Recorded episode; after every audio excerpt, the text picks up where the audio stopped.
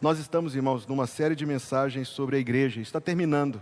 Começamos no primeiro domingo de fevereiro e a cada domingo à noite nós temos estudado um pouco do que o Novo Testamento fala sobre as igrejas. Nós já vimos coisas tão importantes. Nós vimos que o desejo do Senhor é que os crentes estejam, primeiro de tudo, unidos e que essa unidade se faça visível na reunião, no encontro. A bem da verdade, nunca se esqueça disso. Igreja só é igreja quando a gente está junto. Quando você está sozinho, você não é a igreja, você é parte dela. Nós somos a igreja quando estamos juntos. A própria palavra igreja, o nome que Jesus escolheu para sua noiva, implica, requer, exige, pressupõe isso. E quando nós queremos enfatizar essa verdade, eu tenho dito aos irmãos que não existe nenhuma verdade da Bíblia que seja pequena. Todas são grandes. Todas são importantes. Nós estamos indo de frente ao espírito de comodismo do nosso mundo ao espírito de mercado do nosso mundo, que consiste em tudo se curvar às necessidades sentidas, às expectativas, às preferências do consumidor. Então, o que eu tenho procurado enfatizar aos meus amados irmãos é que a relação de um crente com a sua igreja não é uma relação de cliente, não é uma relação de consumidor. Não faz muito tempo eu conversava com um jovem membro de nossa igreja a respeito de determinada programação da igreja, e ele foi muito sincero comigo, ele disse: "Não acho atraente". Eu falei: "Ótimo, não foi feita para ser atraente para você. Foi feita para ser edificante. Foi feita para sua participação pressuposta, não opcional, pressuposta". E quando a gente redescobre por isso, o tema desta série de mensagens é redescobrindo a igreja. Quando a gente redescobre certas coisas, nos ajuda mesmo a olhar por outro ponto de vista, a corrigir talvez uma compreensão meio torta. E, sobretudo, meus amados irmãos, a encontrar a bênção que existe em praticarmos a vontade de Deus. Então nós vimos também que a igreja não é feita por parentes ou amigos, a igreja é feita por pessoas convertidas, regeneradas. Nós não devemos abrir a, a, a, pertença à igreja só porque alguém é amigo de fulano, vizinho de fulano, filho de fulano. Não, não, não, não, não. É necessário ter um testemunho de salvação. Eu me encontrei com Cristo, eu passei da morte para a vida, das trevas para a luz, do domínio de Satanás para o reino de Jesus. Do contrário, amigo, está fora. E não é fora só da igreja, não, é fora do reino de Deus, é fora da salvação, é fora do perdão dos pecados. A notícia ruim não é ser excluído da instituição, oh, claro que não. A notícia ruim é estar fora do reino de Deus. É grave, sim. É para dar aqui no estômago mesmo. É para você pensar nisso, sim. E temos redescoberto a igreja em muitas das suas características. O dever da igreja de disciplinar, de corrigir os seus próprios membros e, eventualmente, de se separar de um deles. O significado do culto coletivo, com as ordenanças, o batismo, a ceia do Senhor, por meio destes instrumentos, nós estamos uns aos outros encorajando, apontando para uma pátria superior celestial, para onde todos estamos indo, onde nós todos vamos nos encontrar um dia e nunca mais vamos nos separar para sempre. E nós precisamos disto, porque este mundo no qual nós vivemos, cheio de coisas, de atrações, de distrações, de preocupações, pode muito facilmente abafar ocultar, tirar de vista as coisas eternas, celestiais. Nós podemos com muita facilidade nos envolver com coisas pequeninas desse mundo e com elas envolvidos perdermos as coisas realmente grandes. Tão ocupados com aquilo de que brevemente nos despediremos, que perdemos aquilo que é imperdível, aquilo que não se perde, perdemos aquilo que vale muito mais. Então você perceba, por isso eu digo que não existe nada pequeno, não existe nada pouco importante na Bíblia. Parece que nós estamos fazendo aqui uns estudos sobre características da igreja e alguém dirá, pastor, isso aí está com mais de jeito de mensagem de quarta-feira que de domingo à noite. Mas quando a gente olha do ponto de vista prático, essas coisas fazem uma diferença tão grande na nossa vida. E por que eu traria essa mensagem no domingo à noite? Qual foi a escolha, a orientação que Deus me deu de fazer isso? É exatamente esta. Essas coisas são importantes demais para serem tratadas como coisas menos importantes. são importantes demais, meus irmãos, e preciso estar aqui, onde o nosso olhar está. Essa série de mensagens termina domingo que vem e eu não tinha planejado isso, muito embora eu tenha uma espécie de tentativa de programação das mensagens, eu não tinha planejado que coincidiria num domingo de batismo e ceia do Senhor. Só pude agradecer a Deus que vai ser domingo que vem que a gente vai poder fechar esta série de mensagens com exibições tão práticas do que é que a gente está querendo dizer ao longo destas semanas e meses. Mas nós estamos na reta final, então tenha um pouquinho de paciência comigo ainda nós vamos mais uma vez voltar ao texto de Filipenses, capítulo 1, versículo 1. Quando nós começamos, há quatro domingos atrás, nesse texto, eu falei que tinha muito suco nesse cacho para quem sabe espremer. É só um cabeçalho de epístola, mas tem tanta coisa aqui. E nós vamos agora nos colocar em pé para ler a palavra de Deus. Você tem a sua Bíblia consigo? Posso ver? Três, três adjetivos com a letra I, vamos dizer: inspirada, infalível e inerrante. Eu senti algum titubeio. De novo, inspirada, infalível e inerrante. É por isso que você se põe em pé para ler a Bíblia. Não é o catálogo, não é o livro de receita, não é aquele caderninho que a sua tia deixou de herança para ti, não. É a palavra de Deus. Filipenses capítulo 1, versículo 1. Paulo e Timóteo, servos de Cristo Jesus, a todos os santos em Cristo Jesus, inclusive bispos e diáconos, que vivem em Filipos. Graça e paz a vós outros, da parte de Deus, nosso Pai, e do Senhor Jesus Cristo. Agora, Atos capítulo 6, versículo 1 a 7. Atos capítulo 6, versículo 1 a 7. Ora, naqueles dias, multiplicando-se o número dos discípulos, houve murmuração dos helenistas contra os hebreus, porque as viúvas deles estavam sendo esquecidas na distribuição diária. Então os doze convocaram a comunidade dos discípulos e disseram: Não é razoável que nós abandonemos a palavra de Deus para servir às mesas. Mas, irmãos, escolhei dentre vós sete homens de boa reputação, cheios do espírito e de sabedoria, aos quais encarregaremos deste serviço. E quanto a nós, nos consagraremos à oração e ao ministério da palavra. O parecer agradou a toda a comunidade e elegeram Estevão, homem cheio de fé e do Espírito Santo, Filipe, Prócoro, Nicanor, Timão, Pármenas e Nicolau, prosélito de Antioquia Apresentaram-nos perante os apóstolos e estes, orando, lhes impuseram as mãos. Crescia a palavra de Deus e em Jerusalém se multiplicava o número dos discípulos. Também muitíssimos sacerdotes obedeciam à fé. Agora, a primeira carta de Paulo a Timóteo, capítulo 3. Primeira carta de Paulo a Timóteo, capítulo 3, versículo 8. Semelhantemente, quanto a diáconos, é necessário que sejam respeitáveis, de uma só palavra, não inclinados a muito vinho, não cobiçosos de da ganância, conservando o mistério da fé com a consciência limpa. Também sejam estes primeiramente experimentados e, se se mostrarem irrepreensíveis, exerçam o diaconato. Da mesma sorte, quanto a mulheres, é necessário que sejam elas respeitáveis, não maldizentes, temperantes e fiéis em tudo. O diácono seja marido de uma só mulher e governe bem seus filhos e sua própria casa, porque os que desempenharem bem o diaconato alcançam para si mesmos justa preeminência e muita intrepidez na fé em Cristo Jesus. Por fim, Mateus capítulo 20.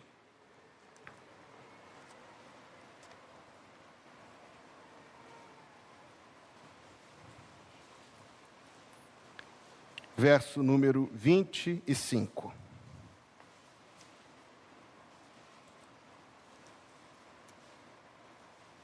Então Jesus, chamando-os, disse: Sabeis que os governadores dos povos os dominam e que os maiorais exercem autoridade sobre eles. Não é assim entre vós, pelo contrário, quem quiser tornar-se grande entre vós, será esse o que vos sirva E quem quiser ser o primeiro entre vós será vosso servo, tal como o filho do homem, que não veio para ser servido, mas para servir e dar a sua vida em resgate por muitos. O povo de Deus diz: Amém. Pode assentar-se. Tenho falado que este versículo de Filipenses, capítulo 1, versículo 1, nos apresenta isso de maneira muito notável, a tripla composição da igreja do Novo Testamento, quando ele diz: graça e paz aos santos, aos bispos e aos diáconos. Os santos são os membros da igreja, não são os consumidores, não são os clientes sentados avaliando se estão sendo bem servidos ou não. Nós já temos descoberto isso e compreendido isso com clareza. Um santo é alguém profundamente envolvido com o trabalho do Senhor Jesus Cristo. No domingo passado, falei sobre o ministério dos bispos, estes que, como eu, ocupam a posição de pastor ou presbítero na igreja do Senhor. E, por fim, a tripla composição da igreja do Novo Testamento: santos, bispos e diáconos. Se você já consumiu ketchup ou maionese da marca Heinz, você está comprando um, um produto do conglomerado Kraft uma grande empresa, uma das grandes empresas que existe no mundo, fundada no começo do século XX por um homem de negócios chamado James Kraft. E a sua empresa expandiu gigantescamente durante o seu período de vida, tornando-se uma corporação enorme e multimilionária que é até hoje, que incorporou inúmeras outras empresas, fazendo-se, como eu disse, um grande conglomerado hoje chamado Kraft Heinz. O fundador deste grande, desta grande empresa um homem que tinha dezenas de executivos como seus assistentes, secretários, subordinados, subalternos, era o topo de uma pirâmide gigantesca, era um diácono de uma igreja batista na cidade de Chicago. Um homem que exercia funções de serviço, abrir as janelas para não ficar muito quente durante o culto, fechar as janelas para não ficar muito frio ir à porta para recepcionar as pessoas com um sorriso no rosto, visitar os enfermos e os doentes e os mais pobres nas suas necessidades, um homem que trabalhava pelos santos, pelos crentes. E em determinado discurso para outros homens de negócio, ele disse, James Craft, que tinha mais alegria em ser diácono da sua igreja do que em ser o cabeça daquela multimilionária corporação. Eu próprio, que já fui agraciado por Deus com o convívio de alguns santos chamados para esse ministério, conheci homens de negócios, empresários, líderes, que no dia a dia da igreja levavam o copo de água para o pregador no púlpito,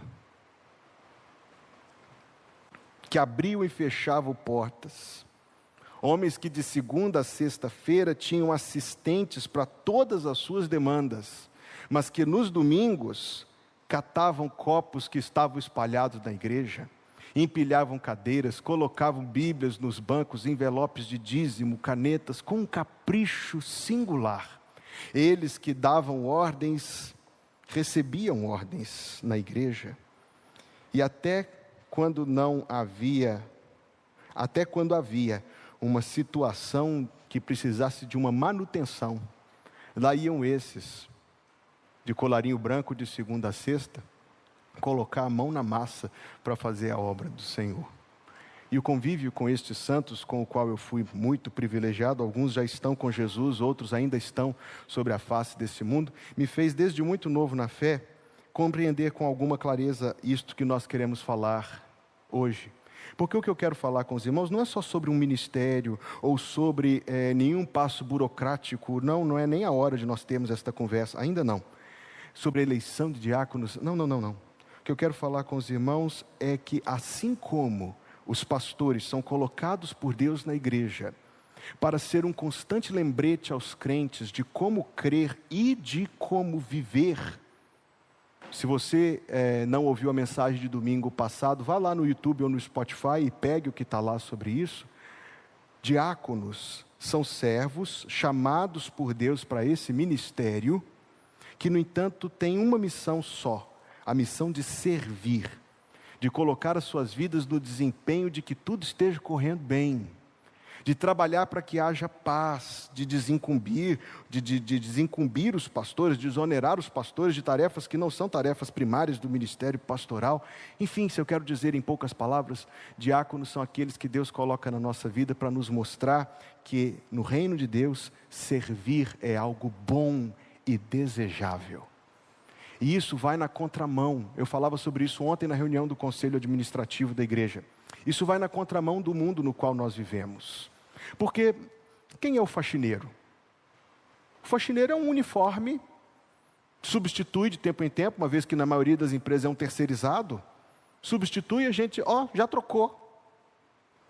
É um uniforme que faz um serviço. É uma pessoa sem nome. Muitas vezes nós passamos, quando você passa pela, pela aquela porta, esqueci o nome daquilo que tem no banco. Como é?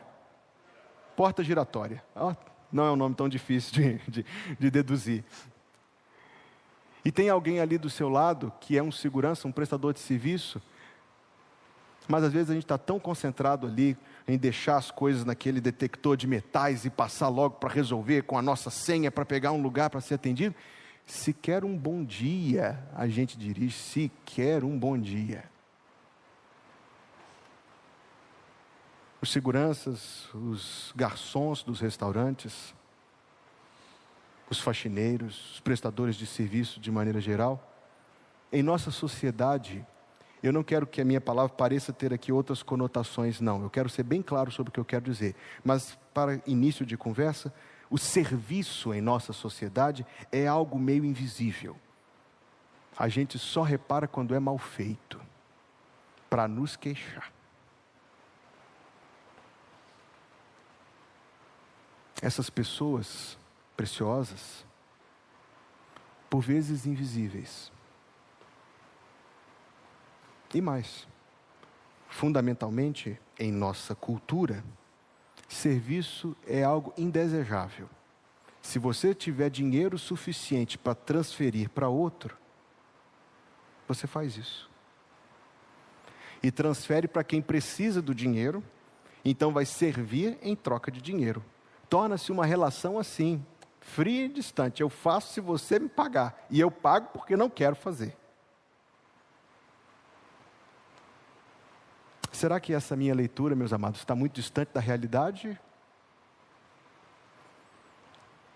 Não nos atrevamos, inclusive, a pensar que isso é somente um subproduto da sociedade capitalista, porque eu queria trazer à sua memória que no dia em que o nosso Salvador se assentou com os seus para ter a última refeição, nenhum deles quis, nenhum deles quis lavar os pés dos outros.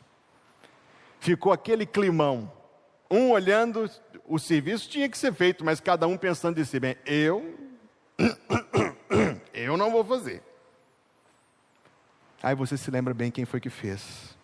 E você se lembra bem que, que gesto elegante e profundamente desconcertante de Jesus Cristo foi quando ele fez o serviço. Nenhum deles queria ser o servo, nenhum deles, porque já naquele tempo imaginava-se que servir é uma coisa de gente inferior. Servir é uma coisa de quem está lá embaixo, ser servido é uma coisa de quem está em cima. Então vem o Filho de Deus, o mais alto de todos, o glorioso, o princípio da criação, o Alfa e o Ômega. E ele lava os pés. E no fim daquela elegante e desconcertante lição, ele diz: Vós me chamais mestre senhor e fazeis bem, porque eu sou. Ora, se eu, sendo senhor e mestre, vos lavei os pés uns aos outros, eu vos deixei exemplo, para que, como eu vos fiz, assim façais vós também fundamentalmente, essencialmente, o principal do que eu quero dizer aqui, já são 7h38, é que na nossa vida, em Deus, com Deus, na presença de Deus, queridos, servir é um privilégio. Colocar a sua vida empregada no serviço dos seus irmãos é uma honra, é uma distinção, não é um fado, não é um peso, não é inferioridade, porque o Senhor disse: o lá no mundo os dominadores dominam e exercem autoridade e, se consideram grandes, mas não é assim entre vós. Pelo contrário, quem quiser grande, Quem quiser ser grande, o que ele disse? Seja o que vos sirva. De maneira confusa para os olhos incrédulos, para um crente, servir é bom é motivo de alegria, consideramos uma honra um privilégio, não algo que só fazemos em troca de alguma coisa, não, não, não. É algo que nós desempenhamos sabendo que, primeiro de tudo, Jesus que disse: tal como, assim como o Filho do Homem que não veio para ser servido, mas para servir. Sabia que naquela ocasião, quando Jesus disse isso, ele se chamou de diácono? Ele usou o verbo que é a raiz da palavra diácono. Ele diz: O filho do homem não veio para ter diáconos, mas para ser diácono e para dar a sua vida em favor de muitos. Agora, nós temos aqui é, nesta igreja vindos de outras denominações, vindos de outras igrejas, e sabemos que, infelizmente, eu repito esta palavra sublinhada, Infelizmente, em muitas igrejas, mesmo de nossa denominação e também em outras, o diaconato foi desviado da sua função. Já que no, no governo existe Senado e Câmara, então na igreja tem uma coisa parecida, alguns imaginam: tem pastor e tem diácono. E aí o diácono ele existe, o pastor diz assim: irmãos, vamos fazer isso. O diácono diz: não, não vamos fazer, não, hum, hum, de jeito nenhum.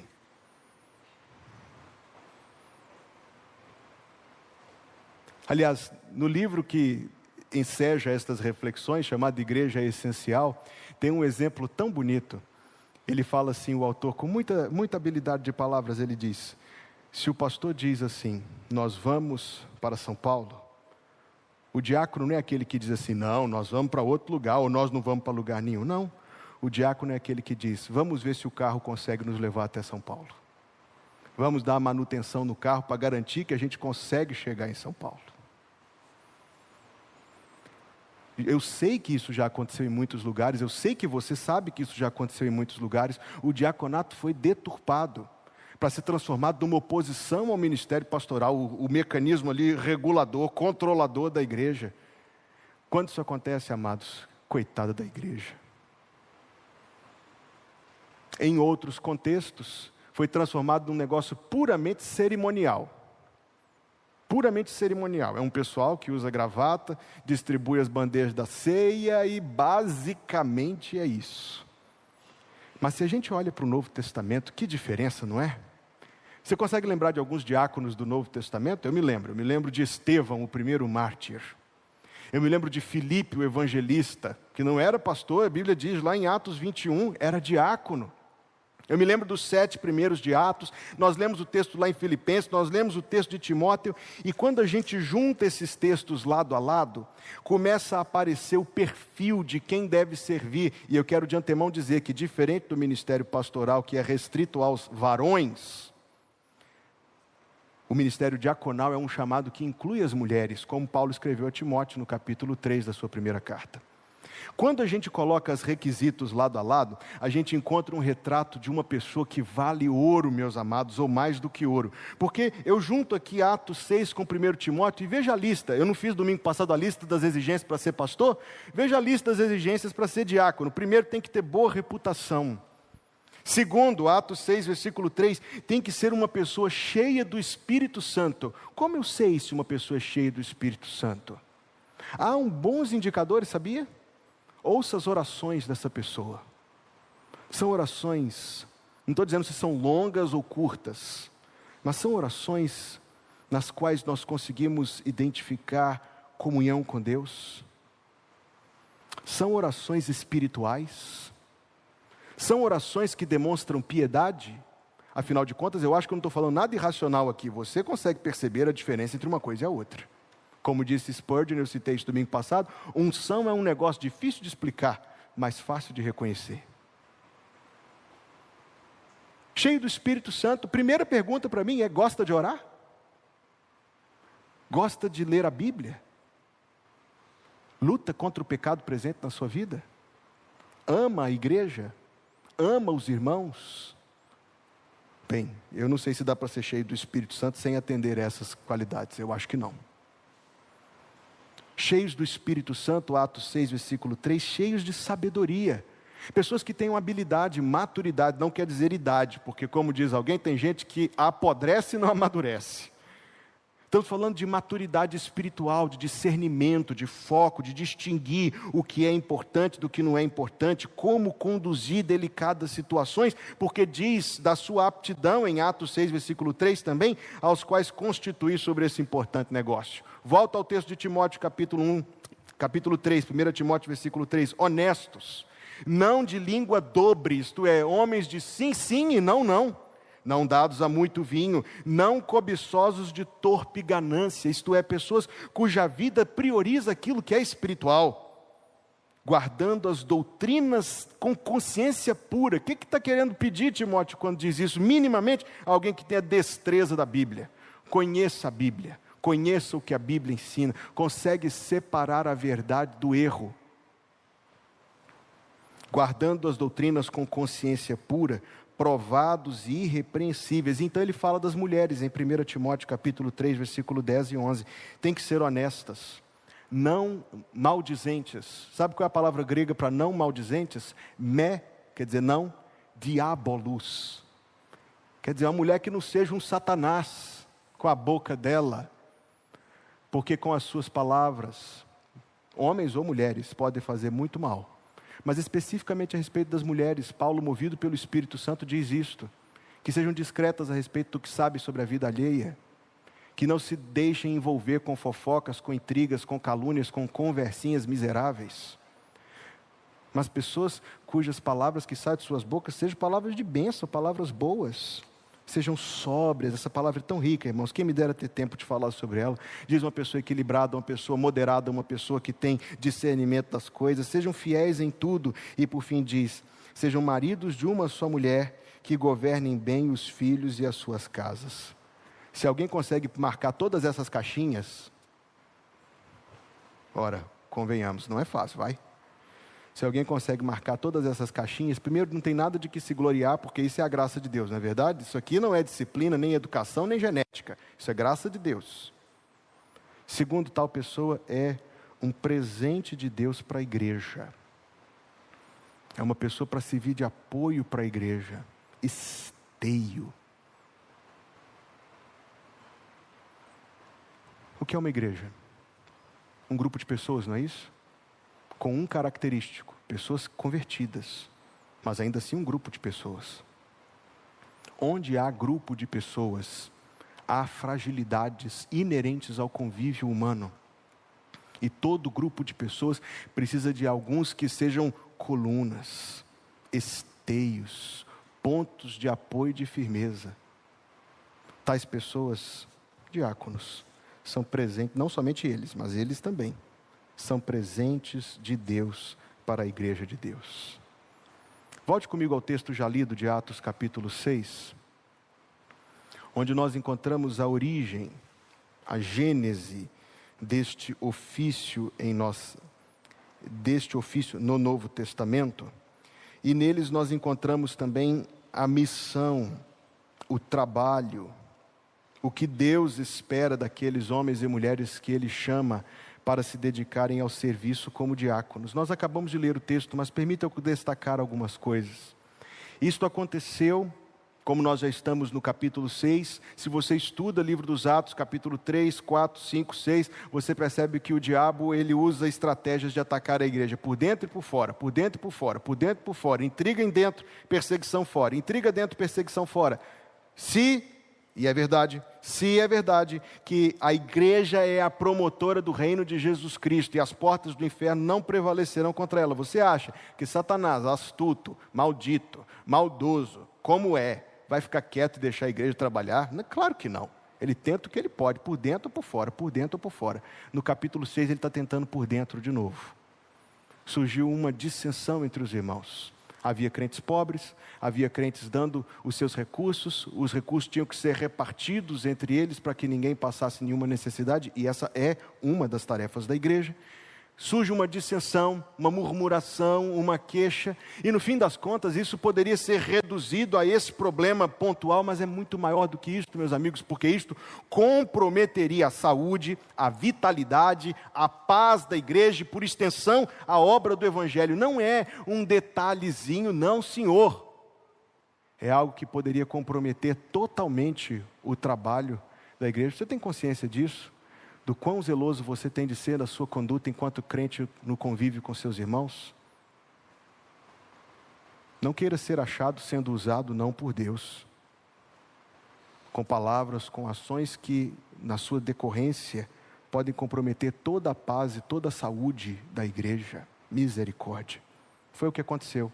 Alguns se entregaram ao burburinho, alguns se entregaram a esse tipo de atitude. Então, os apóstolos, demonstrando humildade, sabedoria, eh, espiritualidade, decidem se afastar do problema e delegar o assunto a outros para que eles pudessem se dedicar ao pastoreio, ao ensino e à oração.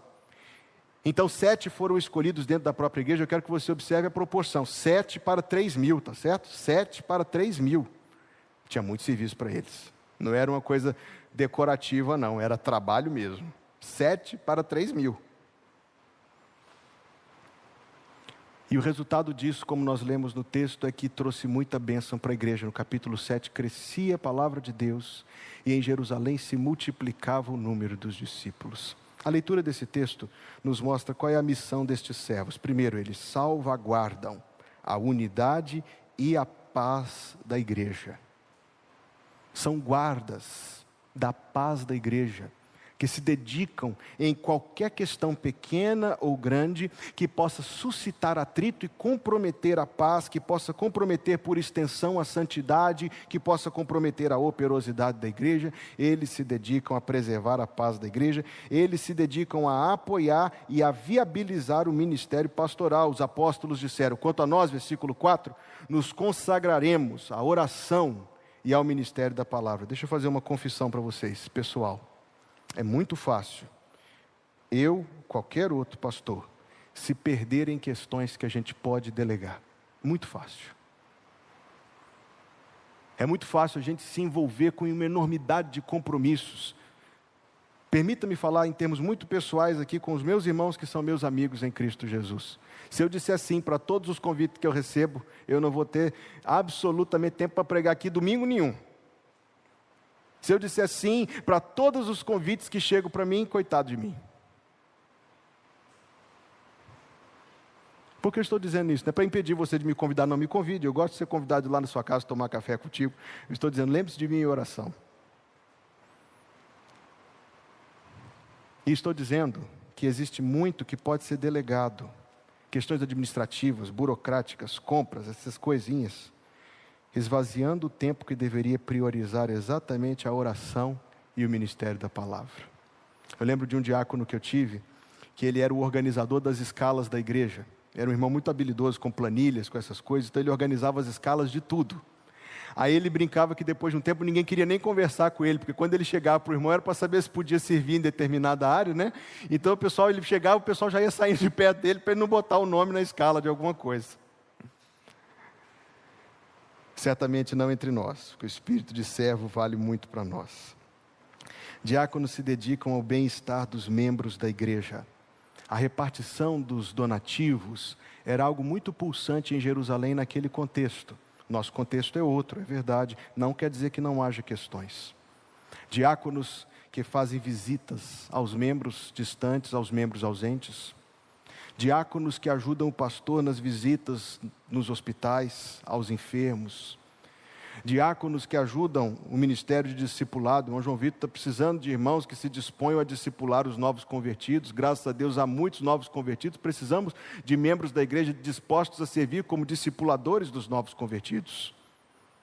Diáconos que se incumbem desse trabalho de ir aos velórios, de fazer a presença da igreja na vida das pessoas estão se dedicando a necessidades muito sentidas e ministrando a presença do Senhor, a palavra do Senhor ali, meus amados irmãos, não é uma mera convenção social. Não. Estamos falando de algo que é feito em nome de Jesus, como se Jesus estivesse ali. E que poder espiritual isso tem de benefício de fazer bem, de levantar o espírito abatido, de promover alegria, unidade diáconos se dedicam às questões práticas. Eu falei quatro coisas. Eles guardam a paz da igreja, eles apoiam o ministério pastoral, eles se dedicam ao bem-estar dos membros da igreja e se dedicam às questões práticas da vida da igreja. Por que sete diáconos em Atos capítulo 6? Diz, dizem alguns que é porque havia sete centros da igreja, sete lugares de distribuição dos donativos. Então eles encabeçavam essa organização. Eu disse para você que era muito trabalho, não era só ficar bonito na foto, não, era trabalho mesmo. Eles repartiam os donativos de acordo com a necessidade, mas quando nós trazemos isso para o nosso contexto, são muitas as demandas que homens de Deus e mulheres piedosas podem se dedicar além desse trabalho de visitação. Falei de pequenas demandas da igreja. Cuidam do salão do culto, chegam meia hora mais cedo, não, meia hora mais cedo, que coisa linda. Chegam meia hora mais cedo para poder preparar a igreja, para poder preparar o ambiente do salão do culto, para cuidar das necessidades da igreja, esforços, mutirões. Eu fui pastor de um irmão, pastor, que tinha sido pastor lá, no, lá na capital do Mato Grosso do Sul, nos anos 70, e a igreja construiu um templo muito grande. Mas a igreja tinha dificuldades financeiras. Se eu te contar para os irmãos que a obra foi toda feita com mutirão, você acredita nisso? Nós temos um templo para construir. Será que dá para a gente fazer mutirão, hein, minha gente? Quem se dispõe a misturar massa? Posso contar? Vou contar. Outro vai botar, ô oh, benção, glória a Deus. Aí, ó, comissão, acabamos de diminuir o custo da obra aí uns 40%. Não, não é pecado terceirizar essas coisas. É drywall. É verdade. É, e eu me preocupando. Já está resolvido.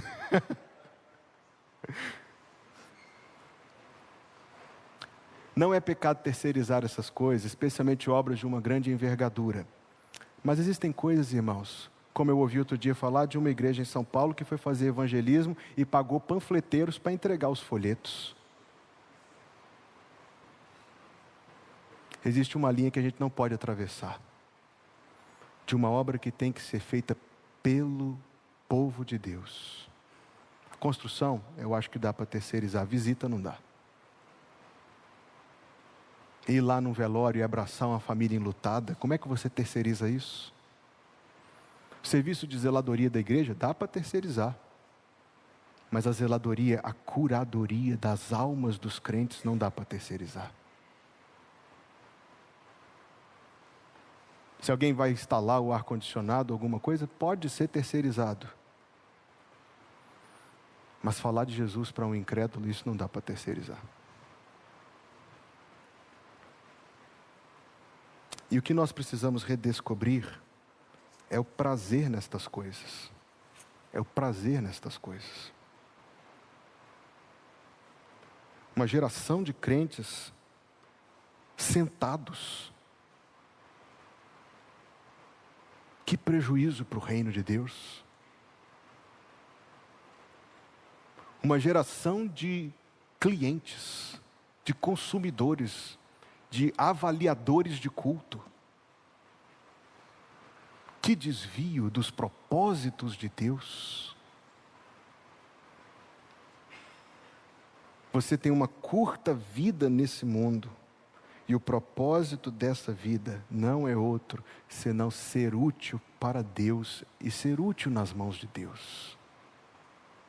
Bem, eu tenho uma última colocação que está lá a partir de 1 Timóteo capítulo 3, e ali nós concluiremos esta penúltima mensagem desta série de mensagens. Capítulo 3, versículo 13, primeira, de, primeira carta de Paulo a Timóteo, capítulo 3, versículo 13. Veja que palavras que o apóstolo, sob a orientação do Espírito Santo, escreveu: Pois os que desempenharem bem o diaconato, alcançam para si mesmos duas coisas: justa preeminência, do que ele está falando? De ser estimado pelos irmãos, de ser uma bênção para os pastores, de ter uma posição de protagonismo no reino de Deus. Sem dúvida, são servos que serão honrados no reino por vir.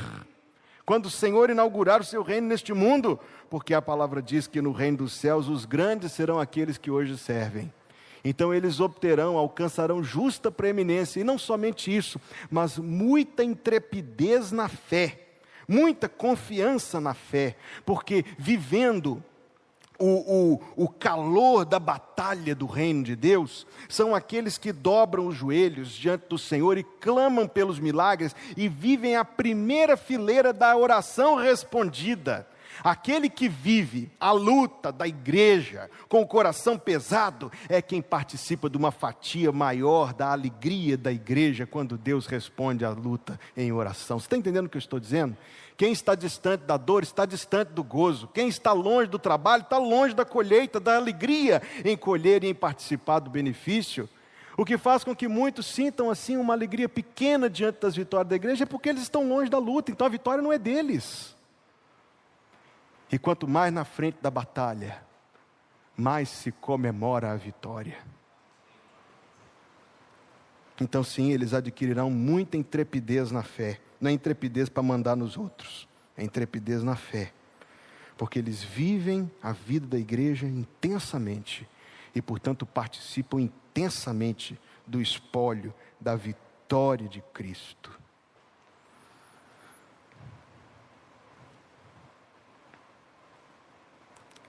Mais verdadeiro do que qualquer outra coisa, eu já fiz uma ressalva sobre os desvios que houve desse ministério, e há aqui e ali.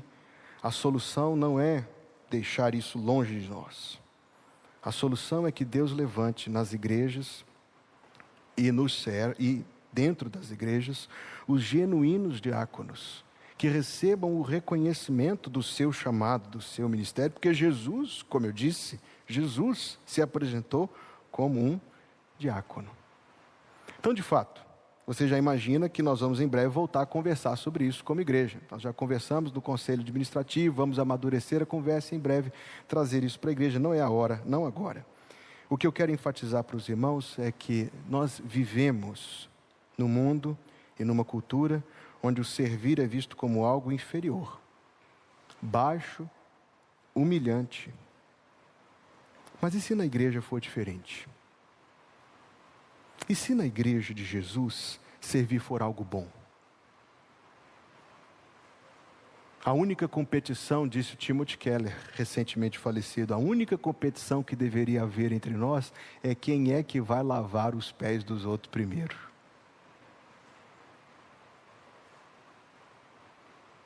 E se na igreja lavar os pés for algo bom? Carregar um copo d'água, engraxar um sapato, ficar ao lado de um pós-operado, oferecer uma noite de sono, dar na vigília daquele que passou por uma cirurgia. Quando eu passei por uma cirurgia, teve um irmão dessa igreja que passou a noite comigo, ele tinha compromisso no dia seguinte, mas ele ficou a noite em claro lá comigo. Na noite seguinte, o outro irmão. Quanto que a gente oferece da nossa vida para os nossos irmãos? E se fosse bom levar alguém no aeroporto de madrugada, três e meia da manhã. E se a gente visse isso não como um peso, mas como algo bom, deixa eu te dizer uma coisa: no reino dos céus, isso é bom. É isso, disse Jesus, que vale. É a gente colocar a nossa vida para servir, assim como o Filho do Homem, que não veio para ser servido, mas para servir e para dar a sua vida em favor de muitos. Mas sabe quem você tem que servir primeiro de tudo? Você precisa servir a Deus. Primeiro a ser servido, Deus. Se você ainda não conhece Jesus Cristo como seu Salvador, você ainda não serve a Deus. Mas hoje o chamado do Senhor é este: sirva-me. E Deus ainda chama alguém esta noite Deus ainda chama alguém que se dispõe a servi-lo. Essa noite Deus ainda chama alguém que se apresente para dizer: Senhor, eu te servirei. Você dirá isso ao Senhor: Senhor, eu te servirei. Senhor, eu te servirei. Senhor, eu te servirei. Diga isto para o Senhor Jesus. O primeiro a servir é Deus. E nós servimos a Deus quando ouvimos o chamado do Evangelho e recebemos a Jesus como nosso Salvador e Senhor. Curve a cabeça, feche os olhos. Eu creio que Deus está imprimindo em seu coração estas palavras, especialmente estas últimas palavras que eu disse. E creio que Deus está imprimindo em seu coração o quanto você precisa responder ao chamado e à ordem de Deus que quer ser servido por você. Por isso, hoje, amigo, eu te encorajo a orar. Pastor, eu não sei orar. Ore como você puder com as palavras do seu coração, diga: Deus, eu ouvi algo sério aqui essa noite. e eu quero ser um servo teu. Dá-me graça, Deus. Dá-me graça. Perdoa os meus pecados. Dá-me a vida eterna. Talvez você ouviu isso pela primeira vez, talvez pela milésima vez. Hoje é a oportunidade que você tem, agora, de dizer isto para o Senhor. Deus, em nome de Jesus, obrigado por essa noite, obrigado por esse culto, obrigado, Senhor, porque o Senhor está aqui conosco, obrigado pelos irmãos com quem estamos aqui agora, obrigado pelos amigos que estão acompanhando esse culto de longe, pela internet. E Deus, o que queremos pedir ao Senhor é que o Senhor nos dê um coração tal que seja capaz de receber a verdade da tua palavra, assim como o Senhor a direcionou a nós esta noite.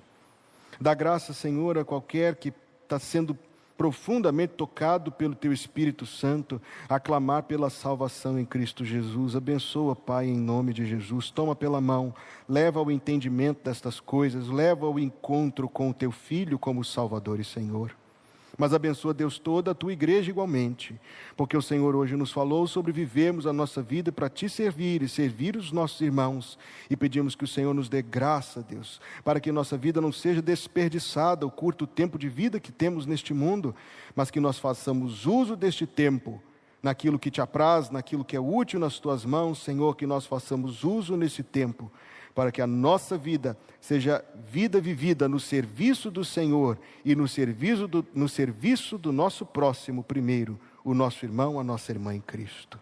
Abençoa a tua igreja, Deus. E que nesta igreja, conforme a tua palavra, servir seja algo bom, Pai Santo, algo amável, algo feito com alegria e obrigado sobre todas as coisas. Obrigado, porque o Senhor nos dá o privilégio de sermos os teus servos. Abençoa-nos, Pai, na semana que está começando hoje. Seja conosco, Deus, acompanha-nos, livra-nos do mal, guarda-nos em comunhão contigo pela oração. Dá-nos, Pai Santo, a tua proteção, a tua orientação para as nossas decisões, para os nossos passos. Provê as nossas necessidades. E se o teu filho não vier nos buscar ao longo desta semana, que mais uma vez o Senhor permita nos reunirmos para te adorar e assim até quando Jesus vier para nos buscar. Que o Senhor te abençoe e te guarde. Que o Senhor faça resplandecer o seu rosto sobre ti e tenha misericórdia de ti. Que o Senhor sobre ti levante o seu rosto e te dê a paz em nome de Jesus. Amém. Amém.